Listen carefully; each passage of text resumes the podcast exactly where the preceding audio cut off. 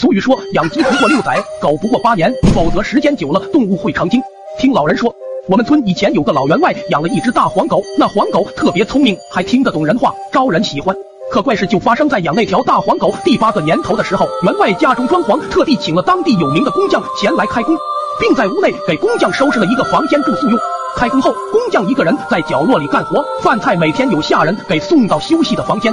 干了几天之后，工匠感觉有些不太对劲，因为每次干完活回自己房间吃饭时，就发现自己的饭菜被别人吃过，每次就剩下一点，经常吃不饱饭又要出工。工匠心里想着，肯定是下人偷吃了属于他的饭菜，就想去告诉员外。但转念又想，自己这样直接去和员外说，肯定不会有人承认，不如自己来个当场捉凶，再和员外说也不迟。于是第二天。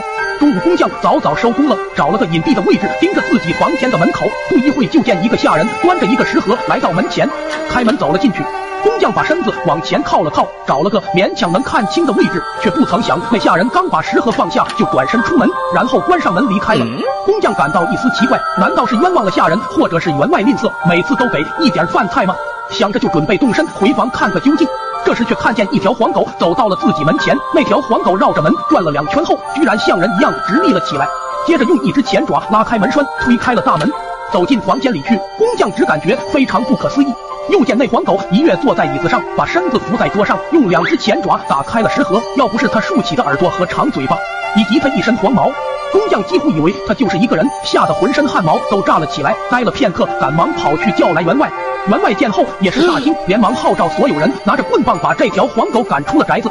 此后几天都没什么奇怪的事情，工匠每天吃的很好，也就忘了。这一晚，工匠睡得迷迷糊糊，突然感觉到身边有一个毛茸茸的东西，于是他缓缓地睁开眼睛，居然发现又是那只黄狗。工匠一下惊醒了过来，强忍着心中害怕，睁着眼睛假装睡着了，然后偷偷地打量着黄狗在做着什么。不看还好，可一看，工匠差点没给吓死。那只黄狗居然叼着一根黄竹竿在量自己的身体，量完之后，黄狗就走了出去，还不忘用身体把门给关了。工匠不知他要做什么，于是起床远远的跟了上去，一直跟到后院的一片荒地，黄狗才停了下来。工匠藏好身子，不敢发出声音。再看那条黄狗，把杆往地上摆好，然后开始看着刚才量好的长度挖坑了。黄狗刨坑很快，两只爪子像铲子一样飞快地飞舞着，不一会儿就挖出了一个深坑。他下到坑底比了比，又走上来绕着坑转了两圈，可能感觉这个坑的深度不够吧，于是又挖了起来。工匠这时才明白，这条狗挖坑是想把自己给埋进去。他用力克制心中的恐惧，慢慢的退到了后院，然后飞奔到自己房间，找了个自己干活时用的铁锹。他小心翼翼地潜到黄狗身后，使出全身的力气，举起铁锹一下把黄狗拍进了坑里。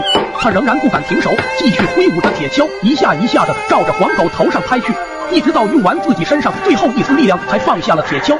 而此时黄狗早已被他活活埋下。第二天，他叫来了员外，指着昨晚那块地和他说了昨晚那些事。员外听了大惊，这才相信他家狗真成精了，心里一阵子发寒。